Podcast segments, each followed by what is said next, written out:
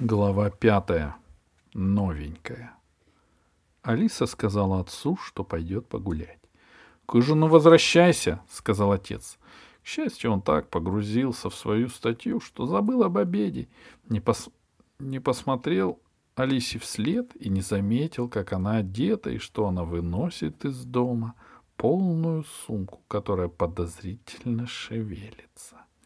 Это гном устраивался поудобнее. В автобусе гном вел себя безобразно. Он вертелся в сумке, сумка вздрагивала, гном спрашивал. «Мне, э, мы правильно едем? Скоро сходить? Ты не забыла, как называется остановка? Ты не заметила ничего подозрительного?» Пассажиры с удивлением оглядывались на босую девочку в тесном застиранном сарафане, на коленях у которой лежала говорящая сумка. Автобус летел низко, над самыми домами, и через полчаса добрался до последней остановки, которая называлась Заповедник. Заповедник сказок занимал заросшую лесом, окруженную искусственными горками, низину, посреди которой протекала речка. Сверху заповедник был накрыт громадным прозрачным куполом, а под куполом всегда стояла хорошая погода. Рядом с куполом возвышалась многометровая мачта, похожая на ножку поганки. А шляпкой поганки была большая платформа. Туда можно было подняться на лифте, из платформы в подзорную трубу зрители смотрели на заповедник, так что сказочным жителям гости не мешали. «Приехали наконец-то?» — спросил гном, когда Алиса вышла из автобуса. «Приехали», — сказала Алиса. «Теперь куда?» День клонился к закату. Стало прохладно, с непривычки камешки на дорожке кололи пятки. К тому же Алиса вдруг вспомнила, что забыла пообедать. Гнома-то накормила, а сама забыла поесть. Поэтому она подошла к автомату на автобусной остановке и взяла порцию клубничного мороженого. Ты что делаешь? спросил Гром. Гном. Ты почему никуда не идешь? Если струсила, так и скажи. Я ем мороженое, сказала Алиса. Я проголодалась. Значит так, сказал гном. Ты ешь мороженое, а Даша должна голодать. Ее и так укачало, Даша плачет, а ей не дают мороженого. И гном громко зарыдал за Дашу. — Ты что, мороженого хочешь? Спросила Алиса. Даша умоляет, чтобы ей дали мороженого, сказал гном. Алиса оглянулась. Вокруг было пусто. Автобус улетел, забрав последних посетителей. Рабочий день заповедника закончился. Она поставила сумку на землю и расстегнула ее. Гном выбрался наружу, поправил колпак и протянул кверху руки. — А Даша? — спросила Алиса. Ты ее не будешь угощать? Даша устала, спит, ее нельзя тревожить, сказал сердитый гном. Как ты не понимаешь самых простых вещей? Гном принял из Алисиных рук стаканчик, высунул длинный красный язык и начал быстро лизать мороженое. — Куда теперь идти? — спросила Алиса. — В дверь, — сказал гном. — В запасной выход. Я тебе покажу. — «Ты не лопнешь?» — спросила Алиса. «Такое впечатление, что ты съел футбольный мяч». «Ну, положим, не футбольный, а теннисный», — сказал гном. «Не преувеличивай. Надо уважать друзей». Язык гнома работал со сказочной скоростью. Через минуту стаканчик был пуст. «Жалко», — сказал гном. «Все хорошее в жизни очень быстро кончается. Может, еще по стаканчику?» И не мечтай, сказала Алиса. Пошли. Я так и думал, сказал гном. А если задашь на здоровье? Ты сам пойдешь или в сумку полезешь? спросила Алиса. Я пойду в сумке, сказал гном. Меня ноги не держат. Ты меня чем-то отравила. Алиса не стала спорить. За гномом всегда оставалось последнее слово. Она вернула его в сумку и пошла по дорожке, которая вилась вокруг купола. Стена купола поднималась вверх и, закругляясь, исчезала из глаз. Видно было, что изнутри к ней подступают холмы и деревья, а снаружи вдоль стены были посажены кусты, так что заглянуть внутрь было нельзя. «Долго еще идти?» — спросила Алиса. «Скоро, скоро», — ответил гном плачущим голосом. «Иди скорей и не качай сумку. Ты меня хочешь убить?»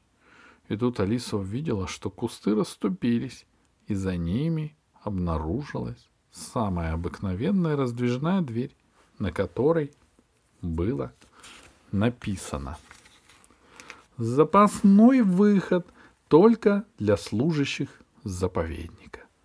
«А как ее открыть?» — спросила Алиса. «Подумай сама, я не знаю», — сказал гном. «Только быстрее думай». Алиса нажала на ручку двери, и дверь легко отошла в сторону. Она вошла внутрь. Дверь закрылась. «Я уже внутри», — сказала Алиса. «Вот видишь», — сказал гном. «Хорошо вам, людям. И мороженое дают, и в заповедник пускают». В заповеднике было тихо. Куда тише, чем снаружи. И лес вокруг был темнее, чем обычный. Шум города сюда не проникал. М- могучие ели сошлись тесно, с голых нижних ветвей свисали седые бороды лишайников, а земля была покрыта толстым мягким слоем мха, из которого вылезали папоротники. Дорожка вилась между стволами и терялась в папоротниках, которые, хоть ветра и не было, медленно шевелили листьями. «Тихо как!» — прошептала Алиса. Ей стало немного не по себе, даже захотелось вернуться обратно и позвать отца — «Не бойся», — ответил из сумки гном. «Я сам здесь боюсь один ходить. Потерпи. Сейчас доберемся до моей тетки. Там, куда уютнее. Ты только по сторонам не гляди, ничего не увидишь, а испугаешься. Это бывает. Здесь лес тоже необыкновенный, реликтовый. Какой? Реликтовый. Я не знаю, что значит это слово, но он, наверное, очень старый, может, даже сохранился с легендарной эпохи. Иди. И Алиса пошла вперед. Первый шаг босиком было сделать все труднее. Второй удался легче, третий совсем легко, но на четвертом шаге в ногу вонзился сучок, и Алиса подпрыгнула от боли. — Ты что? — взвизгнул гном. — Кто тебя? — Я сама. Это сучок. Нельзя ходить по лесу босиком, раздался добрый мягкий бас. Разве можно маленьким девочкам ходить по нашему лесу босиком? Алиса испуганно оглянулась. Под деревом стоял большой серый волк. Он улыбался. «Ну вот», — сказал он, — «вот мы и испугались. А почему испугались? потому что решили, что серый волк нас съест. Правильно? — Не знаю, — сказала Алиса. — А я знаю. Я знаю, что это неправда. Я в жизни не съел ни одной девочки. В мире и без меня много несправедливости. Надо любить друг друга, оберегать и даже лелеять. Ты со мной не согласна, босая девочка? — Я согласна, сказала Алиса. Ну вот мы и подружились. Алиса, Алиса раньше не приходилось видеть говорящих волков, и она удивилась тому, как шевелится волчий рот, произнося слова. Волк мягко подошел к Алисе, сел и протянул громадную, теплую, мохнатую лапу.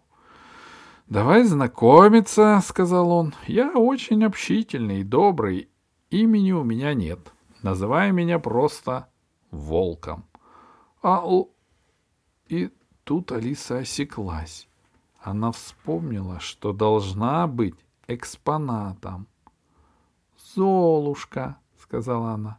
«Неужели?» — обрадовался волк и улыбнулся, показав множество белых длинных зубов.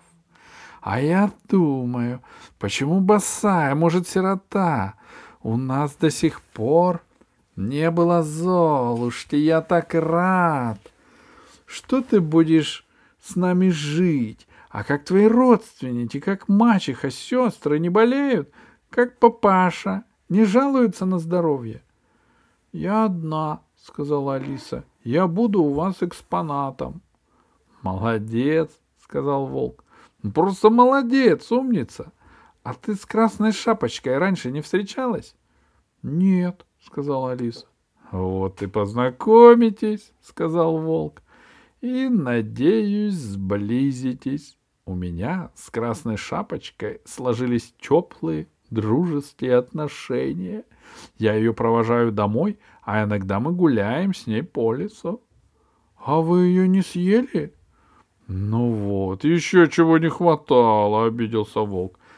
— Я даже бабушку есть не стал. А я тебе, Золушка, открою большую тайну. Надеюсь, нас никто не подслушивает. Волк оглянулся. В лесу было тихо. Я вегетарианец. Понимаешь? Это значит, что я не ем мясо, потому что мясо в моем возрасте вредно. Морковка. Вот настоящая еда для разумного мужчины. Ты любишь морковку?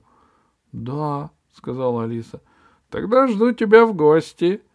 Только мне сначала надо пройти в дирекцию заповедника, сказала Алиса. Я ведь новенькая. Правильно, сказал волк. Как это правильно и разумно. Сначала в дирекцию. Наш директор — милейший человек, доктор наук Иван Иванович. Я его уважаю. А разве тебе не сказали, что он улетел на конференцию в город Тимбухту? Но ведь там кто-нибудь еще есть? Обязательно, сказал волк. Там тебя ждет заместитель нашего любимого директора, старик Кусандра, бывший папа Яга. Тоже милейший человек большого ума, редкой биографии. Есть подозрение, что он бессмертный. А что у тебя в сумке? Нет ли там морковки? Волк облизнулся. «Нет», — сказала Алиса и прижала сумку к боку. Она уже не боялась волка, но все-таки не хотела подводить гнома. Неизвестно, какие у него с волком отношения. Там моя кукла и запасная одежда. Хотите посмотреть? «Не стоит», — сказал волк сучным голосом. «Я пошел, у меня масса дел. Надо встретить красную шапочку и поработать на огороде. Так что жду тебя в гости, Золушка. Одна приходили с принцем, как удобнее. Тебе каждый мое логово укажет. Меня тут все знают и любят». Сказав так, волк махнул хвостом и исчез в лесу будто растворился среди серых стволов. «Ох!» — раздалось из сумки. «А я уже испугался, что он в сумку полезет. Плохо, что он тебя видел. Обязательно Кусандре донесет». «Он в самом деле морковку ест?» — спросила Алиса. «Не хочу врать, не видел, но сомневаюсь. Как это волк с одной морковки таким гладким будет?» «Он меня в гости звал», сказала Алиса. Успеешь, сказал гном, не спеши. А он правда с красной шапочкой дружит. Пока что не съел. Да и понятно, здесь мы все на учете. Если не досчитаются, большой скандал будет. Ты думаешь, как мне удалось сегодня вырваться? Я Змея Горыныча подговорил. Все равно, говорю, тебе пройти обследование надо. Что ты похудел, что-то ты похудел за последнее время, чихаешь, а я хорошего врача знаю, специалиста по драконам. Змей Горыныч очень боится заболеть с утра. Он как начал стонать, весь замок зашатался. А Кусандра испугался, что если дракон помрет, начнут расследовать, вопросы задавать, почему не сберегли, почему не досмотрели за уникальным экспонатом. Золотая у меня голова. — У тебя в самом деле золотая голова, — согласилась Алиса. — Нам далеко еще идти? — Да нет. За большим дубом будет тропинка направо, и приведет она нас к родному дому.